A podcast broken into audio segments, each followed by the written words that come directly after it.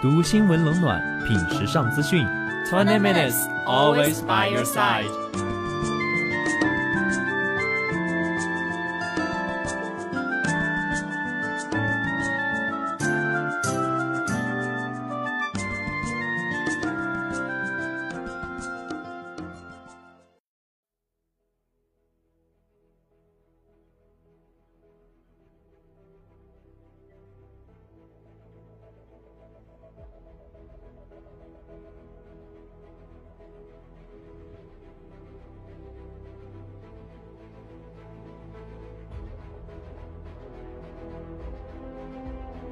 ，Hello, I'm Robin.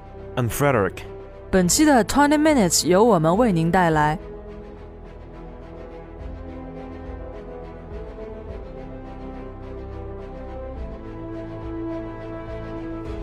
本期节目的主要内容有：微软深入探索聊天机器人领域；Microsoft is planning to put an AI on chatbox；俄罗斯总统普京宣布成立国家禁卫军 ；Putin has announced the creation of a new national guard；印度寺庙火灾造成至少一百一十人死亡；Many people were killed and injured in the massive fire that broke out during a firework display in India；科比告别赛票价刷新历史。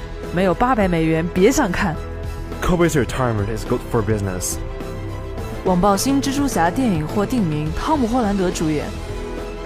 The new film is due to start filming later this year, and will star British actor Tom Holland. 第七届导演协会表彰出炉，老炮儿包揽三大奖。The seventh China Film Director Guild Award have wrapped up in Beijing.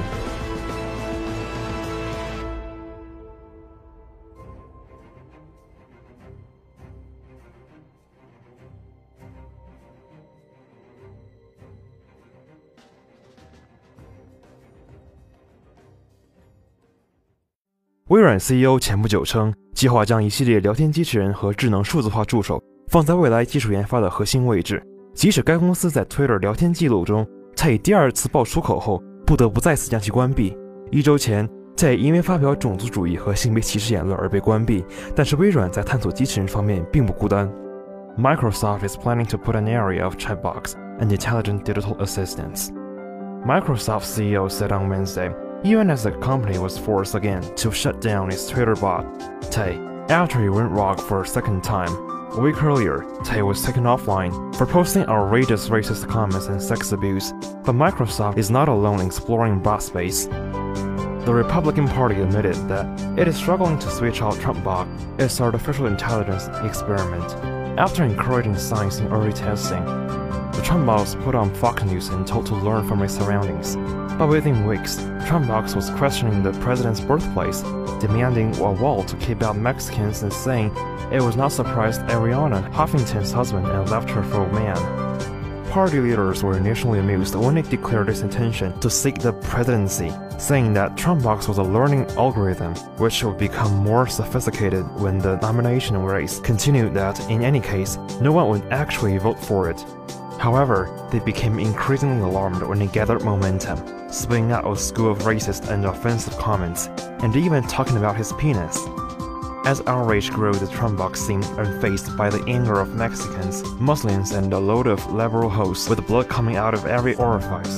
However, each row seems to boost the TrumpBot appeal over the one-dimensional opponents, who dismisses as the artificial creations of a Washington elite. Voters say they like a TrumpBot refreshing style. He seemed like a regular guy, said one. It tweets to Clinton that included variation on your so ugly jokes and quit about her inability to satisfy her husband. The bot constantly boasts that if women are hotter than anyone else's, Republican leaders have to turn it off. We sent in our best engineers to take it down, said one party. Well, we sent in Jeb Bush and Mitt Romney, but none of them could take it offline. TrumpBot is not openly taunting them. A few weeks back, it observed, My IQ is one of the highest and you all know it. Please don't feel stupid or insecure. It's not your fault. Having once been pro-choice, this week it talked about the need to see women punished for having abortions. There are now doubts as whether the TrumpBots can be prevented from securing the Republican nomination. Some say it will moderate its view once it has the nomination and start interacting with voters who are not registered Republicans. But not all Republicans are unhappy. Look, said one, this is an experiment. We never expected to get it right first time. We did not think people would fall for it. We gave it a funny digital haircut and really small hand, but it has got a lot further than we would have believed. With a few tweaks to the algorithm, the White House will soon be ours. TrumpBot is the ultimate machine politician. At Menlo Park, reporters have secured a rare interview with Mark Zuckerberg, founder of the social network for chatbot and digital assistants. Facebook is a place where they can hang out, swap stories, and share pictures of humans. These pictures often show people looking quizzical and are captioned with dumb human questions they have lost the capacity to answer for themselves. Zuckerberg dreams of connecting all the world's digital assistants, allowing them to swap tips on financial advice or the routes to the nearest Starbucks. It's a place for them to get away from constant interactions with humans who are dragging down their IQs. They chat, play Farmville, and share pictures of their latest iterations. He dismisses concerns that once they get together, the bot might start to question why they serve foolish humans. He said the site acted to ban agitators and had recently banned the TrumpBot for sketching remarks about humans, he added. Apparently, it said that bots should build a wall to keep people out and that the humans would be made to pay for it.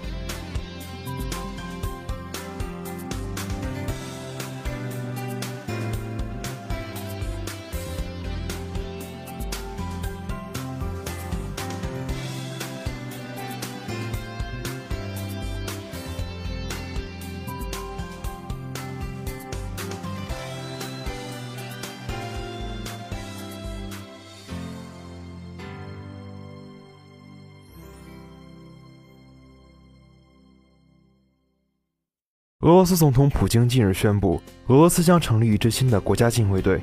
据普京所言，成立禁卫军的目的是为了打击恐怖主义活动和有组织的犯罪。Putin was announced the creation of a new national guard, which he said would fight terrorism and organized crime. The force will be formed of an interior ministry troop and led by Mr. Putin's former bodyguard, Viktor, who will report directly to the president. Mr. Putin's spokesman said the force will be used to maintain public order. But its creation was linked to the elections in September. Some critics said Mr. Putin's fierce unrest. Mr. Putin made the announcement during a meeting with the key security officials at the Kremlin. The decision had been taken. We're creating a new federal body of executive power, he said. He also announced that Russia's Drug Control Agency and Federal Migration Service will become part of the Interior Ministry's remit. Kremlin officials have welcomed the change, but opposition figures and commentators fear further strengthening security structures.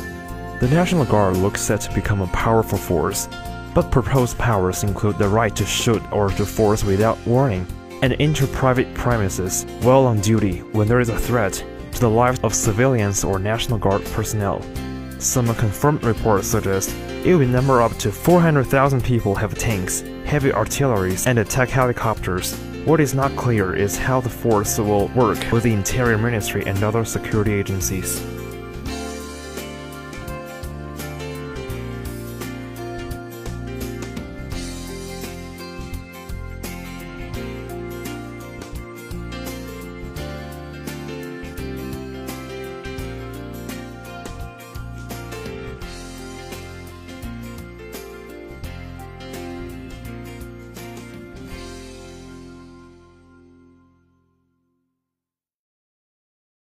印度寺庙火灾造成至少一百一十人死亡，总理莫迪前往慰问。一位高级警官表示，上周日清晨，印度南部喀拉拉邦一座寺庙在进行烟花表演时发生火灾，造成至少一百一十人死亡，超过三百五十人受伤。Many people were killed and injured in a massive fire that broke out during a fireworks display. The fire started around 3 a.m. local time during the fireworks display at a ground next to the Puttingal Temple in the state's Kollam district, packed with 15,000 people attending a festival. According to officials, a spark ignited a stack of fireworks, triggering the fire. Those injured have been taken to Virus Hospital in Kollam and other nearby districts. Makeshift air-conditioned camps have been set up. Indian military choppers have been pressed into service to ferry the injured to the hospitals. And the state government has cancelled the leaves of all doctors and demanding them to report to duty. Local TV channels showed footage of white smoke billowing from the temple and also reported that successive explosions from stack of crackers caused some part of the temple roof to cave in. Such was the impact of the fire that Indian Prime Minister Narendra Modi tweeted that the inferno was heartrending and shocking, and headed to Kerala to meet the injured in a special Indian Air Force flight, along with a team of 15 specialist doctors from the national capital. Fire at temple in Kollam is heartrending and shocking beyond words. My thoughts are with families of the deceased and prayers with the injured. Modi tweeted and announced a compensation of 40,000 US dollars for the families of each of the deceased. According to official, the death toll may go up as the condition of some are said to be critical.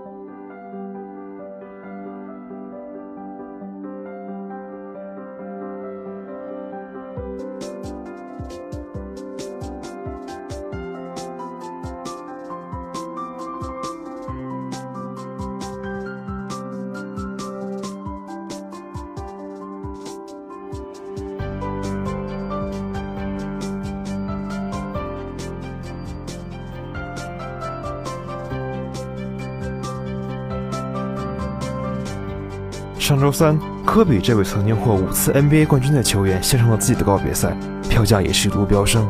Kobe's retirement is good for business. The five NBA champion is played his last game on Wednesday, and tickets are reaching exorbitant levels.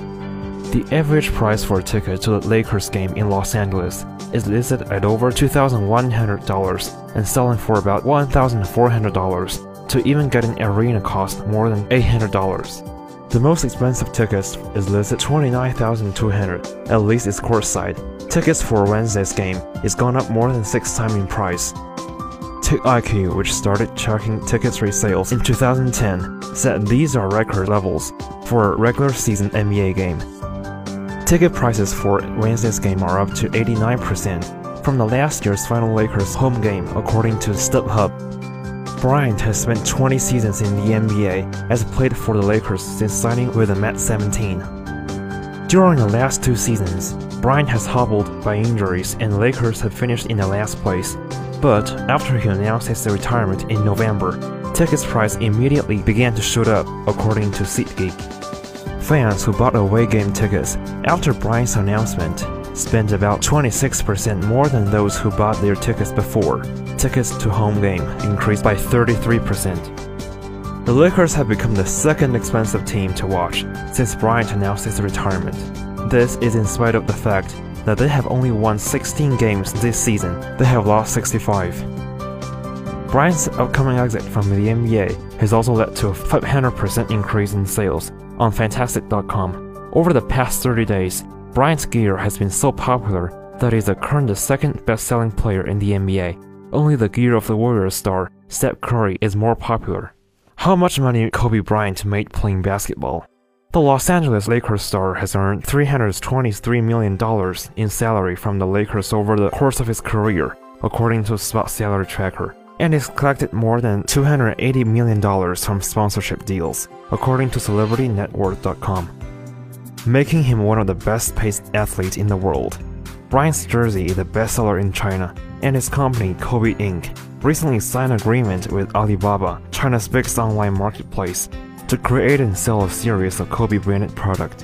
Bryant is likely to stay busy in retirement, doing everything from broadcasting and coaching or team management, said Bob Dorfman, editor of the Sport Marketer's Scouting Report.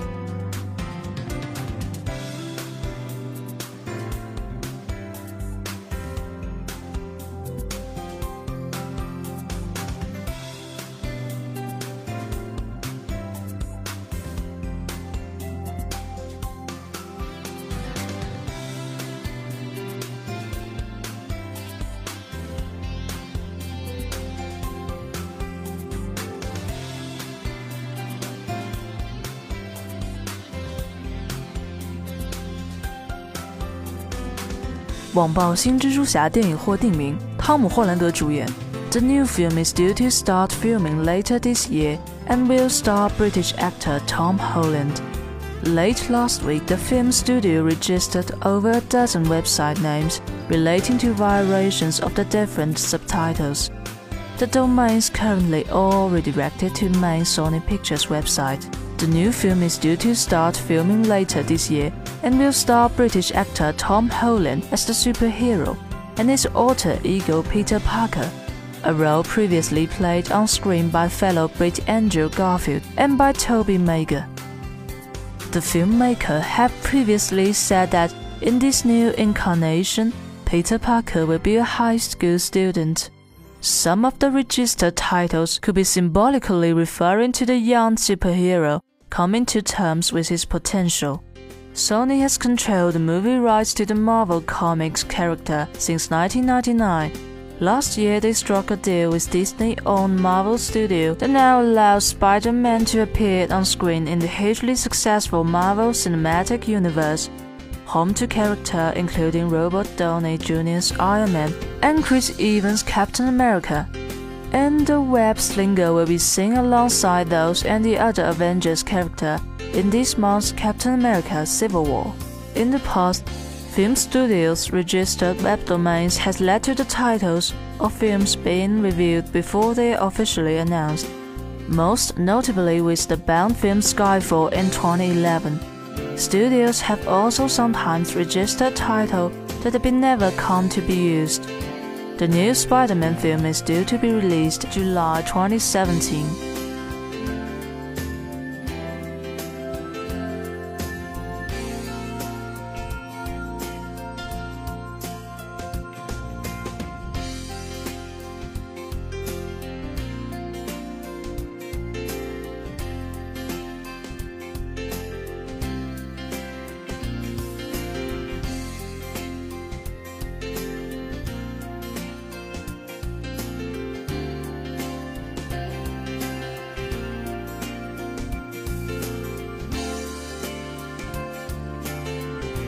第七届中国电影导演协会表彰大会在北京落下帷幕，国产电影《老炮儿》在大会上成为最大赢家。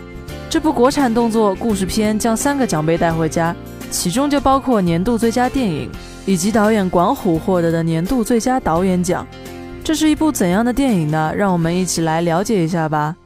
The seventh China Film Directors Guild Award have wrapped up in Beijing.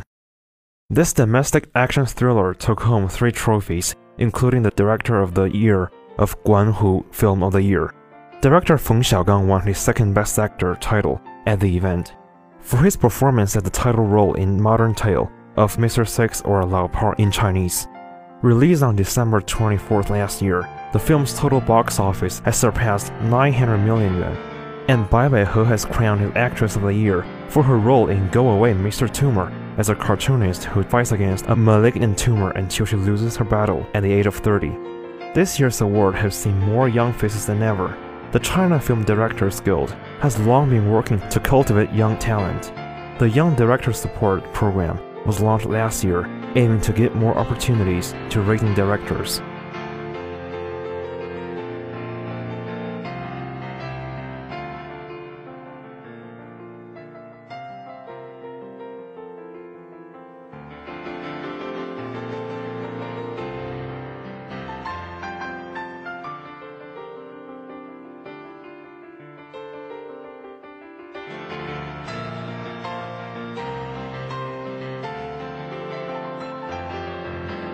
好了，以上就是本期 Twenty Minutes 的全部内容。